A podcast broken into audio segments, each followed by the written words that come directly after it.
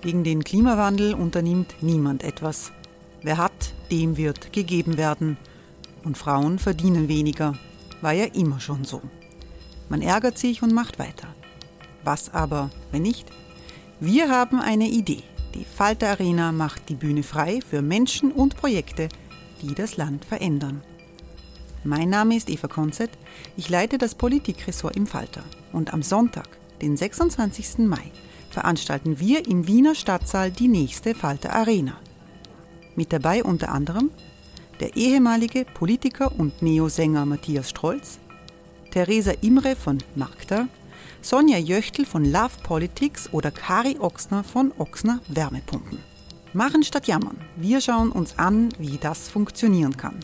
Kommen auch Sie vorbei. Alle Informationen und Tickets finden Sie unter falter.at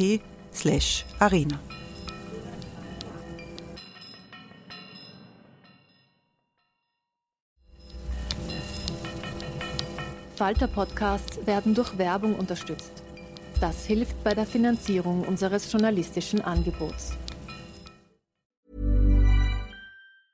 Quality sleep is essential. That's why the Sleep Number Smart Bed is designed for your ever-evolving sleep needs. Need a bed that's firmer or softer on either side? Helps you sleep at a comfortable temperature? Sleep Number Smart Beds let you individualize your comfort so you sleep better together. JD Power ranks Sleep Number number 1 in customer satisfaction with mattresses purchased in-store. And now, save 50% on the Sleep Number limited edition Smart Bed for a limited time. For JD Power 2023 award information, visit jdpower.com/awards. Only at a Sleep Number store or sleepnumber.com.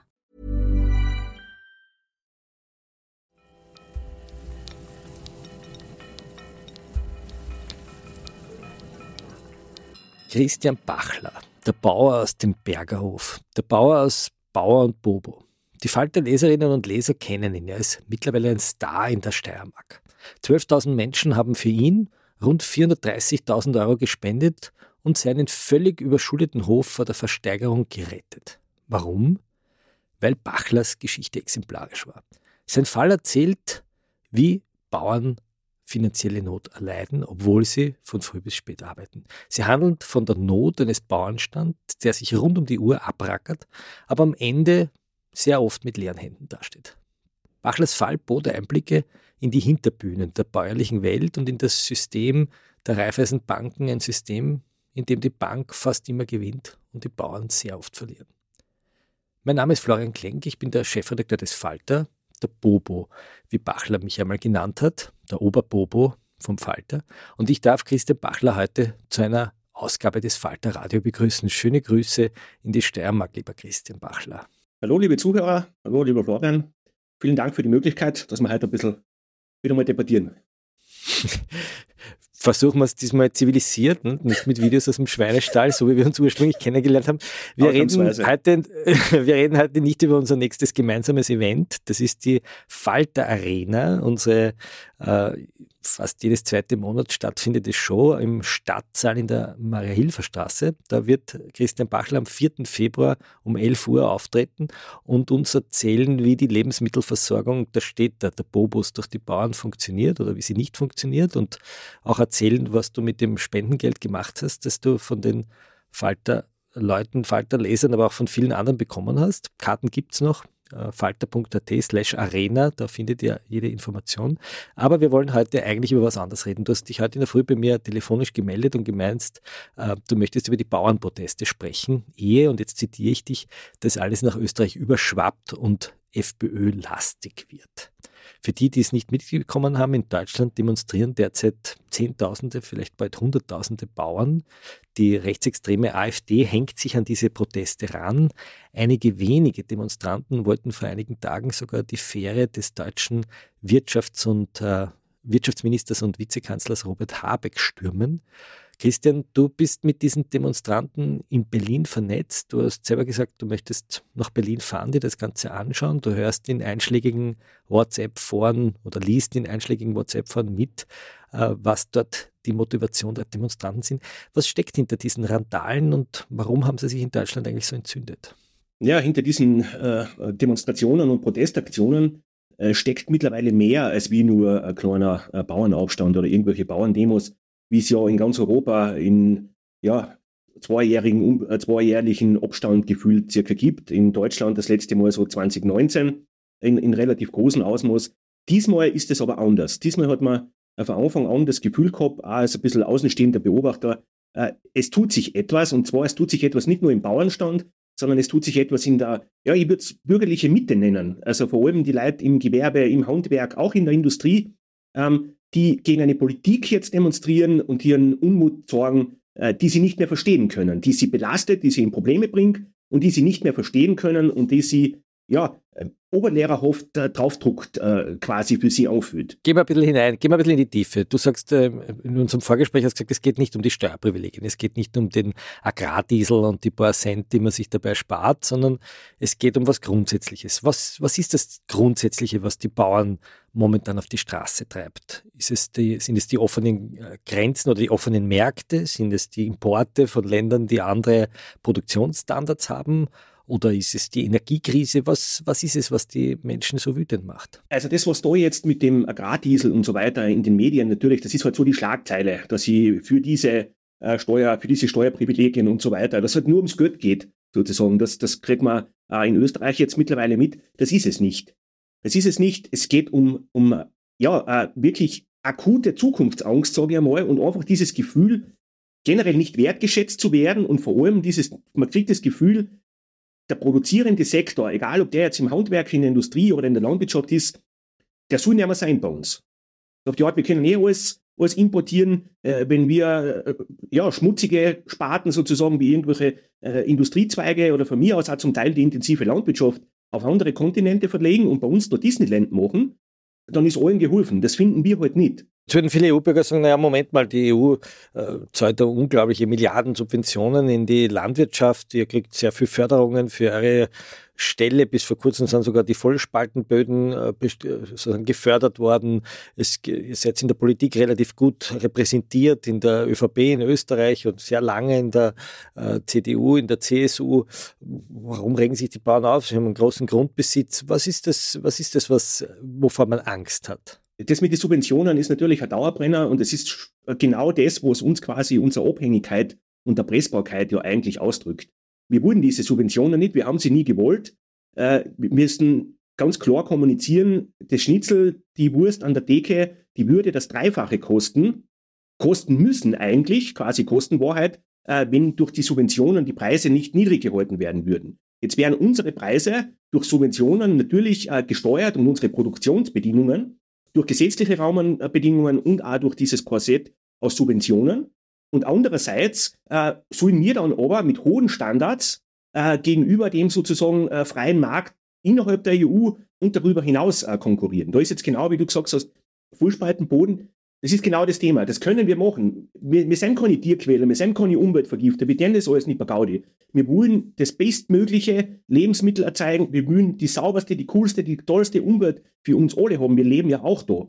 Aber das ist halt schwierig, wenn ich quasi äh, diese Produktionsweise, die nicht optimal ist, aber die war halt vor 50 Jahren ein Zeichen der Zeit, wie Mangel geherrscht hat. Und jetzt sind wir halt im Überfluss, jetzt haben wir halt andere Güter wie eine gesunde Umwelt und so weiter oder glückliche Tiere und Aufführungszeichen Mehrwert. Aber beides geht nicht. Wir können nicht sagen, der Herr Christian Bachler darf auf Fußspaltenboden keine Schweine mehr äh, erzeugen, unter Anführungszeichen, oder halten. Er darf aber mit seiner Handelsfirma aus der ganzen Welt Schweine aus dieser oder noch gruseligerer Herkunft äh, importieren und ohne Kennzeichnung sozusagen am, am Markt positionieren. Das kann nicht gehen. Das heißt, die Kritik lautet sehr hohe Tierschutz- und Umweltstandards in Österreich, sehr niedrige Standards in anderen Ländern, aber die anderen Länder produzieren dann sozusagen viel billiger und können den heimischen Markt mit diesen Produkten überschwemmen und euch unter Druck setzen. Ist es ganz, genommen die Kritik? Ganz, ganz genau. Ganz genau. Gut, jetzt würde aber EU-Politiker sagen, naja, das ist der freie Markt, dann könnte es halt nicht bestehen, weil die, die, die, Konsumenten, die wollen ein billiges Schnitzel. Sowohl die FPÖ als auch die SPÖ sagen, oder auch jetzt der Landwirtschaftsminister sagt, das Schnitzel muss leistbar sein. Ähm, ist das nicht ein Argument, äh, das man den Politikern abnehmen muss, die ja nicht nur für die Bauern da sind, sondern vor allem die Bevölkerung, dass sie günstig versorgt werden am europäischen Markt? Ja, ich muss aber immer dann die Gegenfrage äh, mir, ja, ich muss die Gegenfrage immer stellen ähm, könnte es nicht auch sein, dass vielleicht der, der Arbeitnehmer äh, wieder so viel verdienen sollte, dass er sich äh, Lebensmittel aus einer halbwegs brauchbaren Qualität oder Haltung und Herstellung leisten kann und dass er nicht äh, sozusagen das günstige Schnitzel braucht, weil die 1500, 1600 Euro im Monat sonst nicht mehr reichen. Das ist die Gegenfrage. Also wir haben da ein Systemproblem und wir doktern die ganze Zeit nur auf den Systemen um und um, äh, auf, den, auf den Symptomen, aber nicht auf, der, auf den Grundproblemen. Und das, eben, das nimmt dann Auswüchse an, ähm, wo man glaubt, man kann es nur mehr mit, mit Geld verteilen oder man kann den, den kranken Patienten mit der Droge Geld äh, irgendwie am Leben erhalten, aber irgendwann geht es halt nicht mehr. Und manche Auswüchse verstehen die Leute nicht mehr. Stichwort Agrardiesel in Deutschland.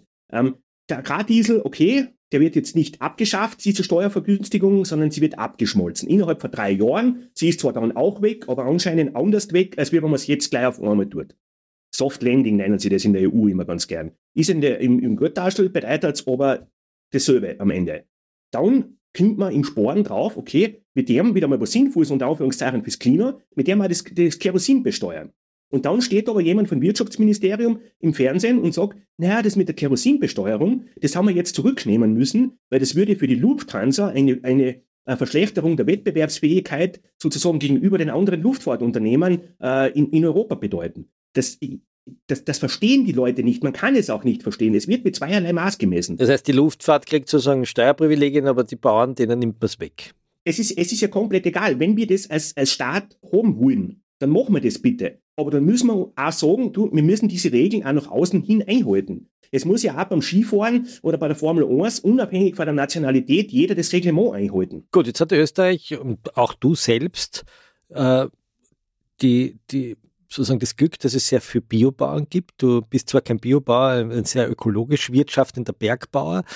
Du hast deinen Betrieb umgestellt. Vor 20 Jahren noch hast du, so wie viele deiner Nachbarn, Milchkühe gezüchtet, hast riesige Ställe gebaut, hast Kredite dafür aufgenommen, hast hohe Heizkosten gehabt.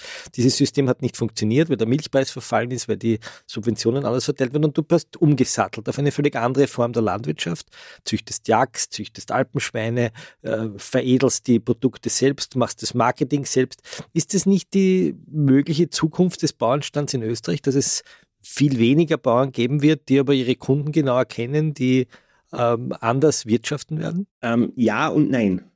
Äh, vor der Ukraine-Krise hätte ich gesagt, oder vor dem Ganzen, auch vor Corona, äh, hätte ich dem absolut zugestimmt. Also wir merken jetzt aber, dass ähm, durch diese Teuerungen, durch diese Verwerfungen, die wir in der, in der gesamten, in unserer gesamten Lebenswelt haben, äh, die hochpreisigen, gut erzeugten Produkte liegen bleiben, weil die Leute das Geld nicht mehr haben. Das heißt, es entwickelt sich etwas Neues, weil du hast ja in der Corona-Zeit eigentlich einen Boom erlebt, weil die Leute die Nahversorgung erlebt haben. Und in der, in der Treibstoffkrise war es so, dass du eigentlich erzählt hast, die großen konventionellen Bauern haben das Problem, weil die müssen heizen, die müssen teuren Dünger zahlen, die müssen sehr viel Treibstoff zahlen, alles Dinge, die Biobauern oder ökologische äh, wirtschaftliche Bauern nicht haben. Und jetzt bricht trotzdem der Markt ein, weil die Leute kein Geld haben. Es ist, es ist leider so, also dass wir wirklich merken, vor allem in den ähm, ähm, Produkten des täglichen Bedarfs, nennen wir es gern, also Milch, Eier, Butter und so weiter, was man halt einfach im Vorbeigehen kauft.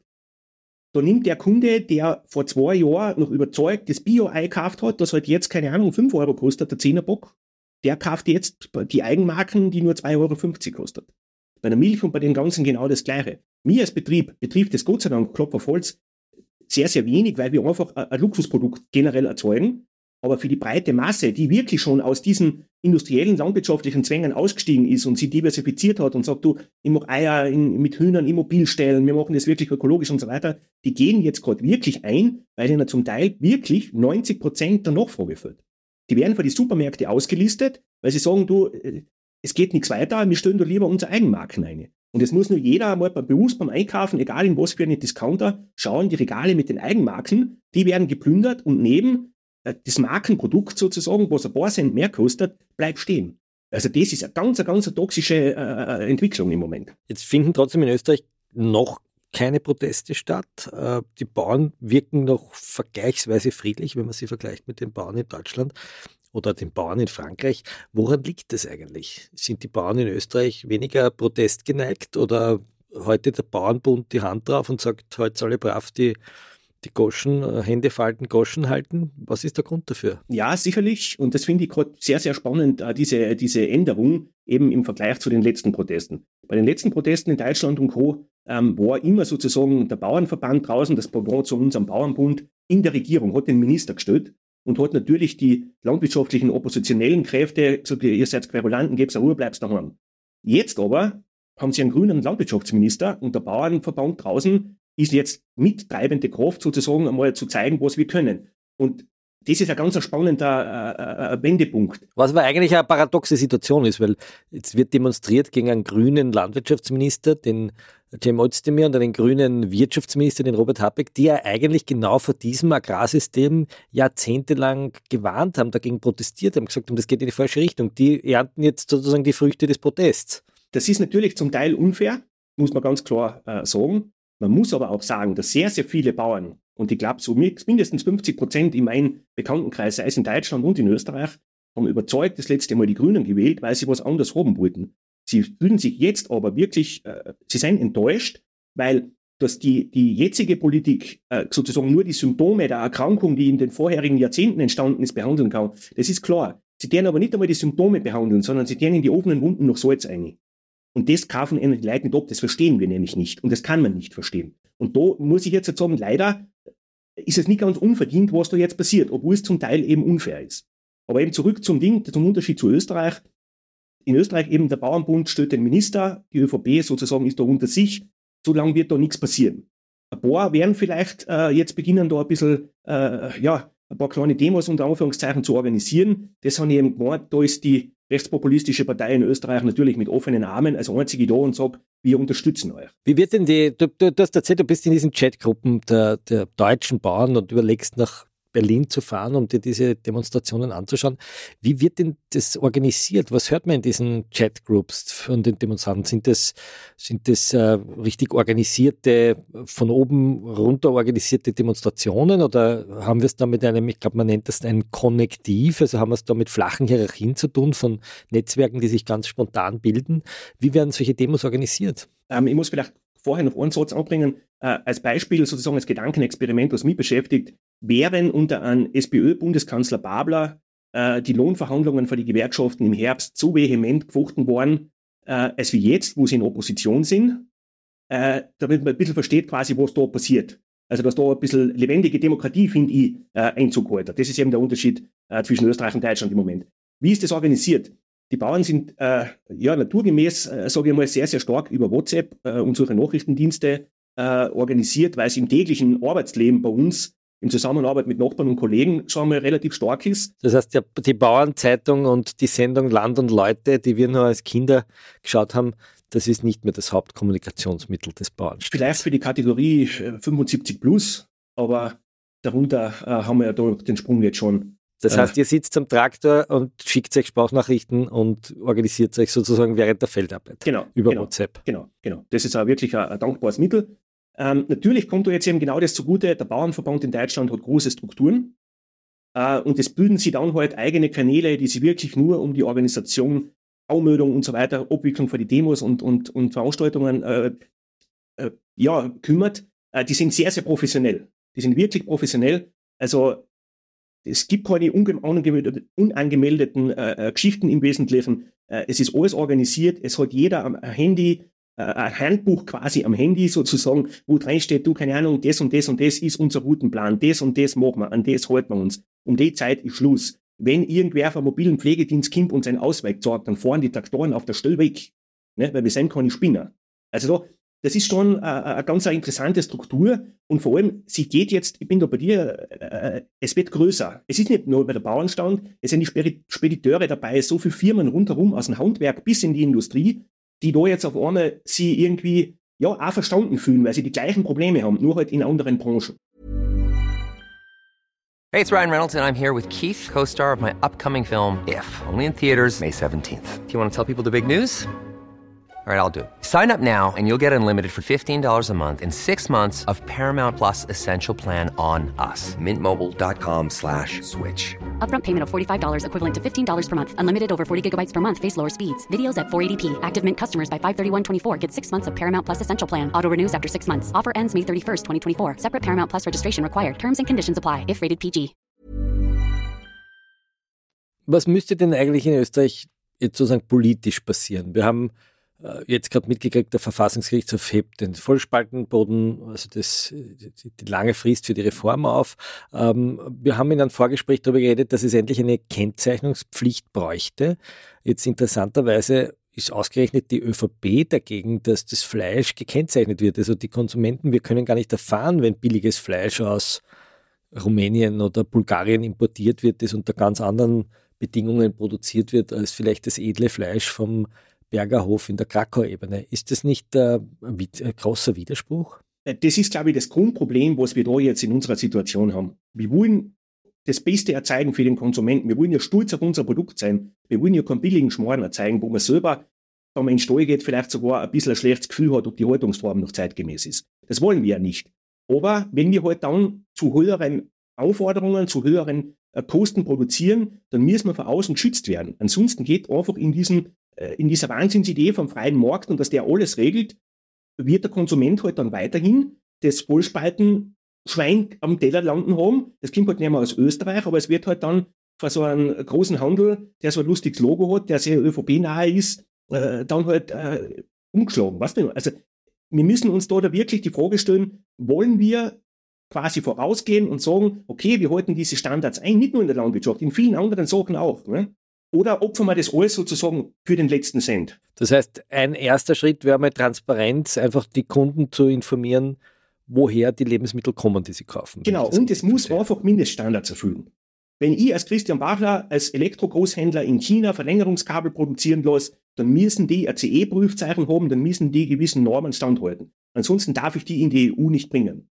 Bei den Lebensmitteln, die wir uns jeden Tag einhauen, da ist es anscheinend egal. Das versteht niemand. Und das mache ich eben mit dieser Politik, die keiner mehr äh, begreifen kann. Und wo man einfach überhaupt keine Initiative sieht, da bremsend einzuwirken oder irgendwas, sondern man, man beschleunigt das noch, indem man die Anforderungen eben immer noch oben trat. Mit dem das ja alles nicht, nicht, nicht absichtlich. Es hat kein Bauer ist so fad und hat so viel Geld, dass er Spritzmittel verpulvert. Das kostet alles ein Vermögen. Wir wollen ja, dass die Umwelt und das alles intakt bleibt. Wir leben ja selbst da heraus. Wie geht es in den Bauern politisch? Das, was du beschreibst, müsste ja eigentlich den Zorn der Bauern gegenüber der Bauernpartei ÖVP anfeuern. Äh, rennen die Bauern so wie die Arbeiter auch zur FPÖ über? Also ist das ein, ein ähnlicher Trend zu beobachten? Die Arbeiter wählen ja seit 20, 25 Jahren, äh, wählen Arbeiter freiheitlich. Äh, ist das genauso bei den Bauern zu sehen, dass sie sich zu Kickel hingezogen fühlen? Ja, ja, wie ich finde, leider. Aber ich muss da sagen, das ist aus meiner, in meinem Umfeld, also fällt mir jetzt niemand ein, der sagt, du, ich finde diesen, diesen rechten politischen Aussatz da jetzt wirklich schlüssig oder irgendwie nachahmenswert oder unterstützenswert, sondern die sagen einfach, du, mit den anderen geht nichts weiter, jetzt wollen wir einmal die. Also das ist einfach, äh, weil das Angebot nicht passt, sozusagen, ähm, ähm, gehen die äh, ja, äh, zur FPÖ und Kickel und Co. Aber das hat jetzt nichts, wirklich nichts mit der, mit der politischen Grundeinstellung zu tun. Und das ist eben etwas, darum möchte ich noch, auch nach Berlin fahren, weil mir das einfach massiv wurmt, ich möchte das selbst sehen, weil heute einfach sozusagen ist mein Eindruck und der vieler sozusagen auch in unserem Geschäft, die jetzt da auf die Straßen gehen, sobald dass sie als Bürger auf die Straßen gehe, äh, probiert man das ins rechte Eck äh, äh, zu drücken und dann ist das sofort äh, eine Forderung nach Neuwahlen, damit sich die Politik verändert oder politische Ziele ist dann, äh, das sind Umstürzler und keine Ahnung, ich würde einen Staatsstreich machen und so weiter. Demokratie ist gefährdet, wenn wir anders wollen. Das verstehen wir doch nicht, das ist es doch nicht. Jetzt geht es sich ein bisschen so wie den Klimaschützern, ne? die auch ständig Blockaden machen und als kriminelle Organisation bezeichnet werden. Ne? Äh, ja, ich weiß nicht, ob das ist zum, ist zum Unterscheiden, ob man jetzt angemeldete Demos äh, und so weiter, ob man das ins gleiche Boot schmeißen darf. Aber ich, ich finde das einfach, ich finde das, das, das, das ist nicht, ich finde das gruselig. Und vor allem immer diese rechts-links in dieses Extremisten-Eck gedrängt zu werden, ich finde es vor allem grauenhaft, weil es einfach eine Verhöhnung der Opfer aus dieser Extremistengeschichte rundherum ist, die da leider immer noch vorkommen und vorkommen sind, weil das sind die Leute nicht. Der geht auf die Straßen, weil es sein Recht ist, fertig. Und dann natürlich, so wie da beim Habeck oben, äh, dass, wenn 100.000 auf der Straßen sein, wurscht, ob die Demo jetzt, äh, was für Partei das, das organisiert, wirst du immer ein paar Spinner dabei haben, leider. Aber mehr als wir distanzieren, kann ich mich von denen halt einfach nicht.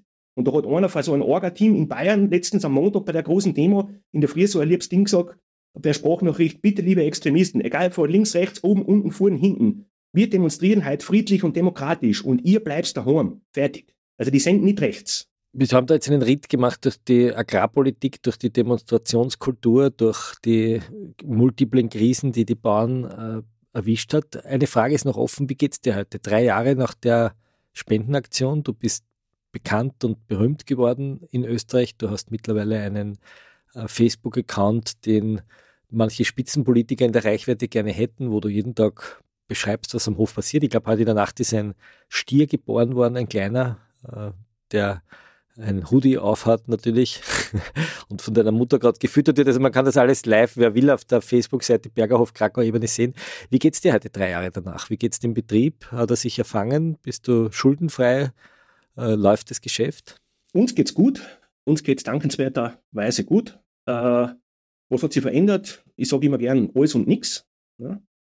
Äh, wir sind ganz optimistisch für die Zukunft und vor allem habe ich jetzt halt das Privileg, dass ich hin und wieder äh, durch Gelegenheit kriege, wie da jetzt mit dir und wie mit euch Zuhörer, äh, dass man aus unserer kleinen Welt da vor Ort ein bisschen ausfunken kann und wieder das Verbindende äh, wieder ein bisschen ansetzen kann, was ja unsere Geschichte ausgemacht hat und was, glaube ich, wieder aktueller denn je ist. Aber grundsätzlich sind wir glücklich. Wir haben ja, wirklich trifft es gut. Christian Bachler, ich danke dir fürs Gespräch. Liebe Zuhörerinnen und Zuhörer, ich danke fürs Dabeisein. Wer Christian Bachler live erleben will, der kann am 4. Februar, am Sonntag, den 4. Februar um 11 Uhr im Stadtsaal in der Mariehilfer Straße bei der Falter Arena dabei sein. Sie können sich Tickets kaufen unter falter.at slash arena und wir werden dort darüber diskutieren, wie Bauern die Bobos füttern, wie die Lebensmittelversorgung heutzutage funktioniert unter ökologischen Bedingungen, unter die Bedingungen, die dem Klimaschutz gerecht werden. Nicht nur Christian Bachler wird dort einen kurzen Vortrag halten, sondern es wird auch der Gastronom und seit vorgestern wieder Neos-Politiker Sepp Schellhorn darüber sprechen, warum ein Schnitzel vom Kalb eigentlich 30 Euro kosten muss. Wir werden den Vertreter der Schweinebörse zu Gast haben, den Johann Schlederer, der uns Einblicke geben wird in das große Industriegeschäft des, äh, der Schweineproduktion. Und es wird äh, Eva Rosenberg da sein von Vier Pfoten, die uns den Aspekt des Tierschutzes aufzeigen wird. Kommen Sie vorbei in die Falter Arena, Journalismus live. Und wenn Sie keine Zeit haben, das zu machen, nehmen Sie sich ein Falter-Abo, abo.falter.at. Mit einem Abo unterstützen Sie kritischen, unabhängigen Journalismus. Christian Bachler, schöne Grüße in die Steiermark. Ich glaube, ihr seid gerade eingeschneit. Vielen Dank. Ja, wir haben tiefen Winter. Wir haben tiefen, tiefen Winter.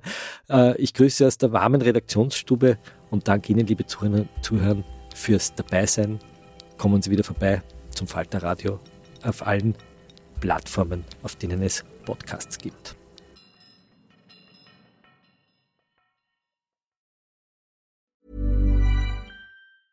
Even when we're on a budget, we still deserve nice things. Quince is a place to scoop up stunning high-end goods for 50 to 80% less than similar brands. They have buttery soft cashmere sweaters starting at $50, luxurious Italian leather bags, and so much more. Plus, Quince only works with factories that use safe, ethical, and responsible manufacturing. Get the high-end goods you'll love without the high price tag with Quince. Go to quince.com/style for free shipping and 365-day returns. Planning for your next trip? Elevate your travel style with Quince. Quince has all the jet-setting essentials you'll want for your next getaway, like European linen, premium luggage options, buttery soft Italian leather bags, and so much more. And is all priced at 50 to 80% less than similar brands. Plus, Quince only works with factories that use safe and ethical manufacturing practices. Pack your bags with high-quality essentials you'll be wearing for vacations to come with Quince. Go to quince.com/pack for free shipping and 365-day returns.